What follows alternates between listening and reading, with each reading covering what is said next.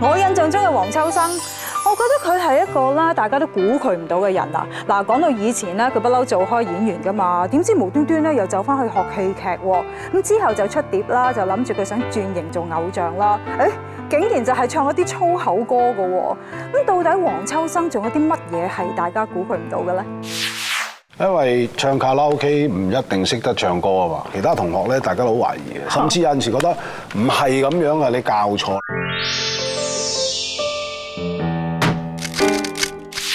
首先你要多謝秋生啦，上嚟我嘅節目嗰度同我傾偈啦。咁其實因為真係想問下啦，嗱，我哋而家身處呢個地方咧，就係你以前都留下唔少腳毛嘅地方啦，呢一個 APA 啦，即係演藝學院。冇腳毛啊，我 心口毛啊。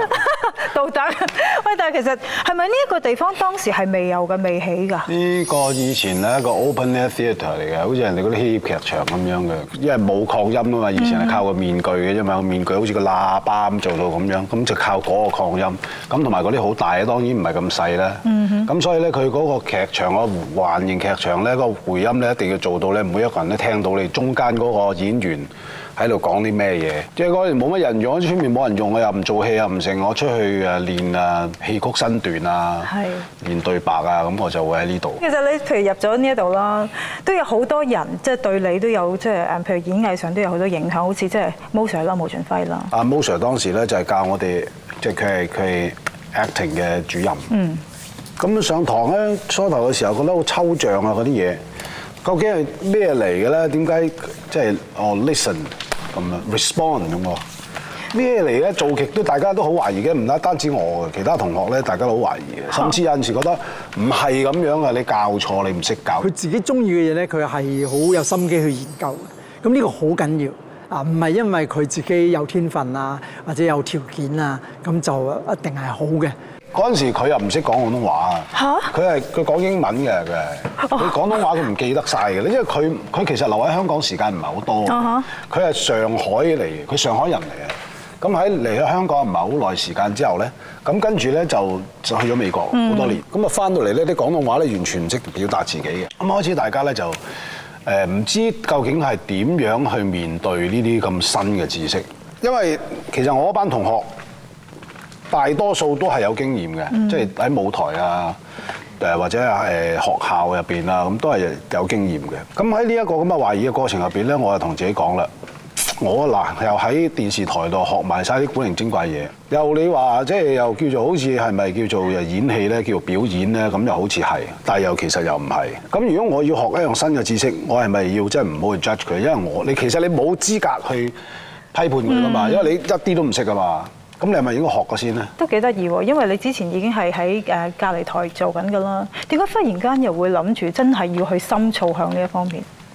因為唱卡拉 OK 唔一定識得唱歌啊嘛，即係大家都唱卡拉 OK，大家都感覺良好，你又唱一首，我又唱一首，咁你唱完我又拍手掌，佢唱完我又好勁咁，咁但係其實有個比較醒少少坐喺度，即係走音嘅一個二個都 覺得幾好嘅，啊我不如去學下啦咁樣，我可能嗰陣時比較醒嘅一個。但係有時佢都會唔乖噶嘛，因為佢唔絕對唔係一個乖孩子啊。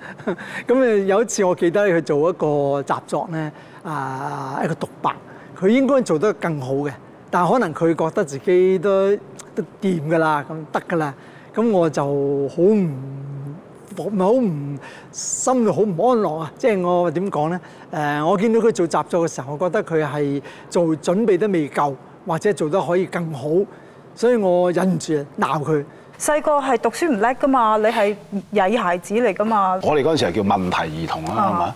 而家就有叫嗰啲咩誒讀寫困難啊，有咩有啲特別嘅方法去教嗰人㗎嘛。甚至有啲你話天才係嘛 gifted 嗰啲，咁你唔知佢係咪㗎嘛？佢可能走嚟走去啊，佢擔天望地啊，但係佢聽晒㗎啦嘛已經。嗰陣時唔知㗎嘛。你會唔會係一個天才我咧？我行我行嚟行去，我經常，所以我所以我而家我知道我係嗰啲咧，我係嗰啲咩 A 呃誒 ADD 啊係咪？ADD 人格係嘛？嗰啲就叫做 ADD 嗰只唔知叫乜鬼嘢，叫咩活躍症啊？唔知咩哦 ADD 過度活躍嘅症啊我唔係唔係唔係，好多好複雜嘅。嗯即係包括晒好多你活躍又有啦，誒讀寫困難嗰啲好多都係 ADD 人格。我我係極端 ADD 人格，我做過個 test 哦係嗯嚟，所以我而家開會嚟㗎。我譬如三個鐘頭會咧，我一個鐘頭度咧我就企起身周圍行。就已經咁我冇就同冇佢心機大家聽啦哦講，唔係我有我聽㗎，我知㗎，我唔坐低喺度聽嘅，即係我唔可以 concentrate 咁樣喺度。咁咁咁，我腦就空晒啦。但係我要起身，嗯我要周圍摸下呢度啊，整下嗰樣啊，擔天望地啊。咁我隻耳就聽緊你講嘢，哦唔怪之我腦係喐緊嘅。講咗第三條就已經要攞水飲啦，陣間你會唔會起身咁行但係我會圈㗎解釋咯，即係我而家我會解釋俾人聽咯。係 Sorry 啊，你繼續講啊，我聽到㗎，不過我係要咁樣啊。喂，但係咁影唔影響到拍戲咧？講真，有陣時有啲場口有啲角色你真係需要嗱，呢一種人格係好奇怪嘅哦，集中起上嚟非常集中，聽唔到人講嘢嘅。啊，即係直頭係啦，完全散起上嚟唔理咧，人我又可以做十樣嘢，但係我又可以留意到呢樣嘢嘅，咁好神奇計啦！女人啊，經常都係咁我話俾你聽，女人嗰條橋搭到亂晒嘅，啊 你有冇發覺？喂，係啊係啊，我揸緊車啊！喂，但係你唔好周圍摸啦，阿仔咁樣。哦，係，喂，阿老公啊，你陣間覺得哇嗰間嘢啊，喂，你頭先講到邊度啊？哦，係，今晚我約咗你啊，我轉咗係嘛？係嘛？女人咪就係咁咯。 海膽外面有刺啊嘛，係啊係啊入邊幾腍啊！因為嗰陣時我好百厭嘅，媽咪請親啲保佑先生咧，俾我激到喊。喺大家眼裏邊嘅黃秋生啦，可能都係一啲即係譬如成日都係口沒遮攔 啦，有陣時又成日俾人誤解啦，你你明唔唔明啊？緊要啊，咁啊理解能力低我都冇辦 法。你有冇見過海膽啊？見過海膽外邊有刺啊嘛，係啊係啊入邊幾腍 啊，嚇，啊又香又腍，海膽嚟啊我。 你就係海膽嚟嘅。係啊，但保係其實護自己啊！幾時開始中意睇書咧？細個讀書真係好唔好啊！我成三四年班都唔識字嘅。咁因為悶嘅原因咧，就哇太悶啦！睇睇公仔書，初頭睇公仔書。你直頭對課本冇興係啊，趣。冇興趣嘅，即係課本好好悶，好沉悶啦。啊因為我聽到啲咩小明今天小明咩，我就覺得點解個個都叫小明咧？唔係，其實係咪當時你個咁冇嘅 level 高過佢哋嘅已經？嗯我唔知啊，我從來冇諗，我點會諗啫？我哋點會諗啫？不過我曾經就有一個老師覺得我喐嚟喐去唔定性，就帶由三年班帶咗我去上六年班嘅課，我就好定咁坐喺度聽咯。就我記得好好聽。係啊我覺得咁有冇繼續好好聽去六年班梗係冇可能啦，點可能帶你？即係佢嗰陣時係嗰陣時係曳嗰頭，唔好影響同學，我就啊即係佢係班主任嚟嘅嚇。咁佢就立咗我，就跟佢去教六年班嘅堂，就多得咗我喺六年班嗰度坐。即係就唔係叫你去上堂咁我啊就嘅坐定定喺度聽啦，我就覺得哇好好聽啦，哦，你絕對係嗰只高幾班嗰即只係啦。嗰啲咁嘅小明，今天我就冇興趣啊， 歸去來兮，田園將蕪胡不歸咁樣，我就啊哇好正啊，冇得頂啊，我就係中意 咁啦。咁即係好細個，其實都寄宿嗰陣時候啦，開始中意睇書。寄宿嘅時候咧，就初頭咧又唔識字啊，咁啊因為要睇公仔書先嘅，睇下黃玉郎啊你。係為咗要睇公仔係啊，書，睇古仔所以書要所以就學學字啊。咁我學識之後咧，就嗰陣時有個圖書館嘅，嗯圖書館咧就開始有少少嗰啲咁嘅咩誒貝多芬啊，嗰啲即係台灣版嗰啲書咧。嗯咁啊悶啊嘛，咁啊晏晝就即係個人又好孤獨啊，又唔唔係好中意周圍去打交啊、聊是鬥非。咁啊匿入去個每一日就一個鐘頭嘅啫，就揸去睇啊。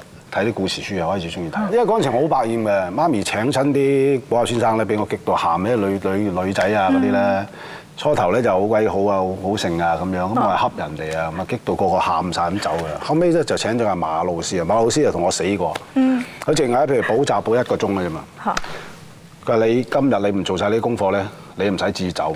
我同你磨到今晚十二點，死啊！冇啊，冇辦法啦，夾硬要做啊！咁咁佢咧就喺香港呢度讀政治嘅嗰陣時，係咁啊屋企就好鬼多嗰啲呢啲左仔嘢，咁就俾佢影響到我咧，開始咧就中意睇書，就嗰陣時開始開始買好多書翻嚟，即係其實就唔明嘅，咁成日俾佢鬧嘅，你睇你做咩啫？你唔明咧，唔知噏乜啊！咁唔明睇住先啦，咁啊。你偏唔偏嘅咧？譬如即係你會都係淨係中意呢一類嘅書籍啊，定係你乜嘢都會睇？冇㗎，慢慢去擴展嘅。嗰陣時我誒開始睇得最多嘅時候咧，就係我覺得要改變一個人嘅氣質。我覺得自己氣質唔好，我要改變一個人嘅氣質。改變一個人嘅氣質咧，我知道咧需要閱讀。而閱讀入邊咧最好改變一個人嘅氣質咧就係文學。咁然之後我就俾自己十年嘅時間，我要我要喺即係盡量啦，係嗯咪啊？我要睇一百本。係咁樣去，咁啊睇下睇下，咁你當然唔係淨係日日睇文學噶嘛，你睇下睇下，咁你突然間啊歷史都唔錯喎咁。同埋有一套書係對我影響好大嘅《資治通鑑》，嗯我其實冇睇晒嘅，我睇咗廿幾本。唔你每一其實我想問翻，你每一本你都會睇晒。係我而家就重睇啊！我再重睇添嗯我唔係真係睇咁簡單啦，即係初頭睇嘅時候你係攆就古仔咁睇嘅啫，啊而家重睇啊直情係間低做功課咁睇啊！見佢攞好多書喺現場嘅，即係係咯，佢成日話佢成日介紹啲書俾人睇噶嘛，咁我我就唔知啦。我同佢講，我都唔睇書嘅。你你真係應該睇多啲書啊！咩咩咩，即係我覺得佢啊，唔知係咪真係睇書啦？ 起碼我係真係睇啦。好多人笑佢唔知唔正嘅話，係啊，佢好多書啊，但係睇兩頁嘅啫嘛，兩頁就擺低，然後再買第二啲新書。同埋佢好中意行成品噶嘛，成日俾人影到嗰啲咧，即係佢好中意書嘅都。作為一個有風度嘅男士啊，都唔應該講啦，冇意義嘅嗰張嘢係，我連嗰結婚證書我唔知掉咗喺邊度唔。係啊嘛，真係㗎。啱啱咁嘅高度就啪一巴打落去，就好自然一巴打落去。打完之後就好後悔。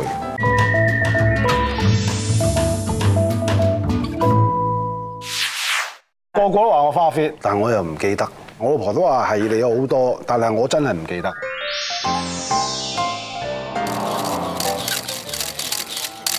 因為你喺外邊咧，俾人個感覺你好花 fit 我啦。係嘅，個個都話我花 fit，但我又唔記得。因為之前傳嗰啲咁樣嘅緋聞啦，其實我問你，你一定話假㗎啦。傳嗰啲緋聞啊，係啊，傳到都真嘅，唔係啊，梗係啦。仲有咩？講嚟聽下。誒有啊，邊個啦？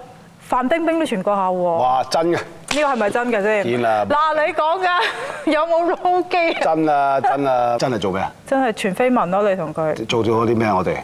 做咗啲咩？嗱，我啊真係唔食知你哋做咗啲咩，食飯真嘅，單獨食飯約會單獨又冇就喎，係、全部一齊嘅喎，次次一次次都好多人。係咪啊？阿黃卓玲，喂，人哋嫁咗生埋仔啊喂！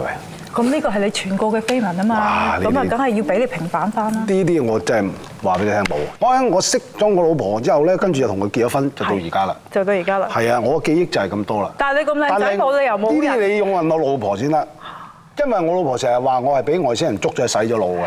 你老婆知，但係我真係你咪佢就係好多人講，同埋我老婆都話係你有好多，但係我真係唔記得 嘅。所以你問我，我點答你啫？但係嗱，你真係有型靚仔，你仲要講真攞即係大佬攞自己嘅誒友情啊，或者係啲私人嘅嘅經歷攞出嚟咁樣去，即係呢啲大家都中意聽嘅嘅花邊，更加唔應該講啦。作為一個有風度嘅男士啊，都唔應該講啦。係嗰啲冇腦嗰啲 lift 罅妹先至攞出嚟周圍晒相。我日同邊個即係嗰日咩啊？我有咩誒色色情短信啊？嗰啲咁樣係嗰啲先至冇腦嘅、冇修養嘅嗰啲下作嘅人先至做啲嘢嘅啫。我連嗰結婚證書我唔知掉咗喺邊度唔。係啊嘛，真係㗎，我有一個就你小嘅。兵，啊，佢係一個總司令。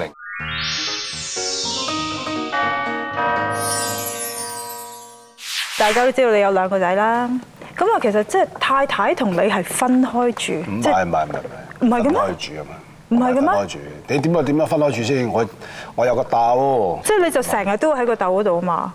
唔係睇話情一個況啦，我譬如我要做嘢，咁我第日早起身，我梗係梗係喺自己個竇度啦。我去大陸啦，去四個月啦，咁係你點啊？限定我要翻屋企見我老婆啊，我攞機 票啊，幾皮嘢啊！我係見我老婆啊，我一定要見老婆我唔見老婆俾人鬧啊，你知唔知啊？咪俾人話分居㗎咯喎。你咁停啊三日啦，啊一日三十萬劇組費咁你啊三即十二十咧十零萬，等我翻嚟先拍啊！我要見我老婆，OK 咁啊，翻屋企唔係啊食飯。唔係，但係講真，即係大家都好想知道，譬如你同屋企嗰個關係係點，或者同老婆關係係點。咩世界啊？仲係用翻你今日小農思想。家陣你兩個人嘅叫兩個人嘅事，嗯你朋友親戚個個都知啦。你係咪喺埋一齊？就算你同居咁，兩個人個 relationship 都建立咗㗎啦嘛。我結婚啦，唔可以離婚嘅。你話俾我聽係啊，唔離得婚嘅。 離得嗯你諗下而家個結離婚率幾高？離婚率幾高？全世界離婚率一半以上嘅離婚率。係咁你以為嘅婚姻係神聖嘅？我最多認你係一半神聖嘅啫，另一半係醜惡嘅，係咪啊？咁樣嘅睇法之下，你唔係話一紙婚書就可以。嗰紙婚書啊，證明你即係可能係誒買賣合約啊，或者係唔知做啲咩啊，喺政府嘅認同，嗯，俾政府認同你兩個人嘅關係，多於喺個社會親朋中間認同你兩個人嘅關係，甚至唔係兩個人認同互相嘅關係添，冇意義嘅嗰張嘢係。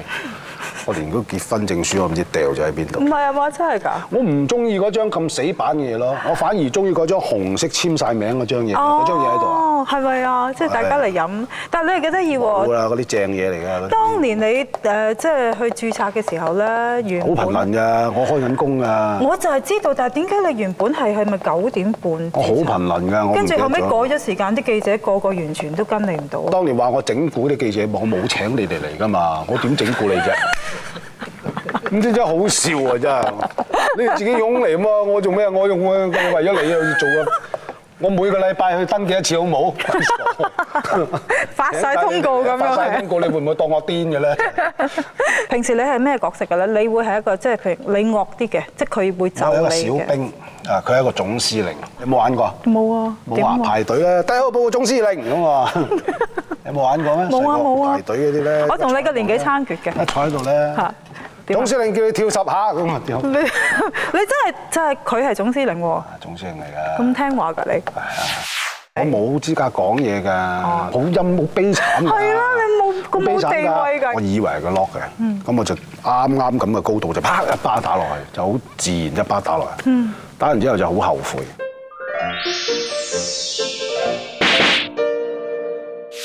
你同你真係兩個仔嗰個關係係點㗎咧？唔識形容喎，有冇得揀㗎？A、B、C、D 你講。 誒嚴父啦，你係一個養咩爹哋啦我，都話我係第一號咯，我點嫌父啫？嫌嗰個係總司令啊嘛，我嗯係冇資格講嘢哦㗎。你係一講就，哎你睇下佢嗰個嗰個啊，譬如咁啊，嗰個啊。係佢係咁啊！佢係冇禮貌㗎啦，係啦係啦，冇禮貌。你啊， 我話哦係啊，係嘛？咁你邊有得講嘅？我講哦哦係我係係，好陰好悲慘㗎。係啦你冇咁冇好悲慘地位㗎原來你喺屋父企親節啊啊！喂，好翻嚟喎，肚餓啦喎，咁啊煮嘢食啊啦，煎完啦，仲要擺喺度，啱唔啱食啊？大少二 少，麻麻啊，唔係你都未食，你食咗先食，OK 啊，OK 咋？係咪生嗰頭啊？因為我熟嗰頭啊？唔知啊，咁我俾埋我 嗰塊你食。咁㗎，父親節啊！咁陰公我㗎而家先知道當年點解我阿媽牛咁眼望住我食嘢啊！嚇！因為我阿媽煮完之後仲要派出嚟，仲要你唔好望住我啦，得唔得啊？咁樣啦，成日激我，成日鬧我阿媽啊嘛，咁啊，我而家就知道我阿媽點解唔望望住我食嘢，嗯啊同埋你啊都叫我食明白晒佢碗嘢咧，佢就好開心。即係你唔係嗰啲即係惡就兜巴星，你個樣似嘅，因為對唔住啊，我有試過，誒、呃因為個細嗰個細個有啲問題，咁啊成日都唔即係唔知道佢究竟係佢有有事啊，咁、就成日都搞到我就好暴躁啊鬧，即係發覺都唔得，任何方法唔得。最後一次咧就係誤會佢 lock 咗道門，因為佢咧屋企啲門咧冇鎖匙嘅嚇佢成日就 lock 門，咁我就話以後唔准 lock 門。點知有一次咧，道門 lock 咗，我以為係佢 lock 嗯嘅，咁我就啱啱咁嘅高度就啪一巴打落去，就好自然一巴打落去。嗯打完之後就好後悔，好後悔。跟住咧就同佢講話，我應承你，我以後都唔會再打你。咁我而家就牙刷刷啦，開始攞就永免死遠記金住牌。呢樣嘢。我應承咗佢唔打佢，佢就喺度牙刷刷，好百厭咁樣。譬如你都唔打我嘅。你真係冇打過佢啦，之後梗係啦，即係都係俾媽咪係啊，中意點就點教。啦，中意點就點啦嚇。啊，真係咁大自由度唔嘅。係我你中意點就點又得，我中意點呢點都得喎。即係點即係調翻轉喎，相對喎啊。即係你中意點啊，三更半夜唔翻嚟得。嗯嗱，我中意唔睬你，唔俾錢都得 㗎喎。啊即係你個管教嘅方法就係咁樣。咁我唔理你，你都唔好理我啊嘛。你同佢以後唔講道做理，你要佢明白先得㗎嘛。啊哈！但係佢會，佢哋兩個會唔會感染到你嗰啲學習態度？啊一細嗰個好奇怪，細嗰個啲嘢都唔知喺邊度嚟嘅，可能喺佢即係打機啊，或者電腦嗰度嚟嘅。例如我會同佢研究究竟呢一個頭盔係希臘嘅咩年代叫咩名嘅一個頭盔咁樣，咁佢又識好多呢啲咁嘅知識。佢跟識住㗎如果大家唔知，係啊，佢讀呢啲噶嘛。咁如果唔係，我就喂你上網查一查，有冇呢一款嘅頭盔叫做乜嘢？即係譬如查呢啲咁啦，譬如一碌柱咁，我話呢個究竟係愛奧尼亞柱啊？一話係誒邊邊度地方嘅嘅嘅呢碌叫咩柱咧？呢啲咩花咁咩叫叫佢查啦。就要上網抄啦。哦我幾好啊！你呢個教學方法，即係隨時大家都唔係因為佢有興趣啊嘛嗰啲嘢。哈！估唔到秋生咧，居然會用海膽嚟形容自己㗎。嗱，更加估唔到嘅咧，就係平時孔武有力、高大威猛嘅黃秋生咧，喺屋企竟然係一個小兵嚟嘅咋。佢太太先至係總司令啊！嗱，下一集咧，我會繼續同阿秋生傾偈。其實佢仲有好多嘢咧，係大家估佢唔到㗎。有啲人會覺得劉德華唔識做戲，你點睇咧？你哋覺得佢去批評佢識唔識做戲嘅時候，咁你又好識做戲咩？我唔睇雜誌，我唔睇報紙係，我又唔中意聽嗰啲咁嘅流行音樂，唔中意聽呢啲咁樣嘅嘢。劉德華邊個我梗係知啦，你羅志祥邊個我點知啫？唔識你唔係唔識你啦，你就邊位啫？你攞咗你有冇你有冇加價嘅呢個？冇得加咩價啫，直情死得啦嗰陣，嗰啲戲全部都同埋你攞一個乜嘢影帝得㗎？我覺得而家香港有少少亂晒大龍，就係大家唔係好清楚㗎，即係我覺得有啲似古惑仔啦已經係。每一集上嚟嘅嘉賓咧都要同我講一個小秘密嘅，咁呢啊個唔少啊，呢個秘密，我爭啲都唔記得咁滯。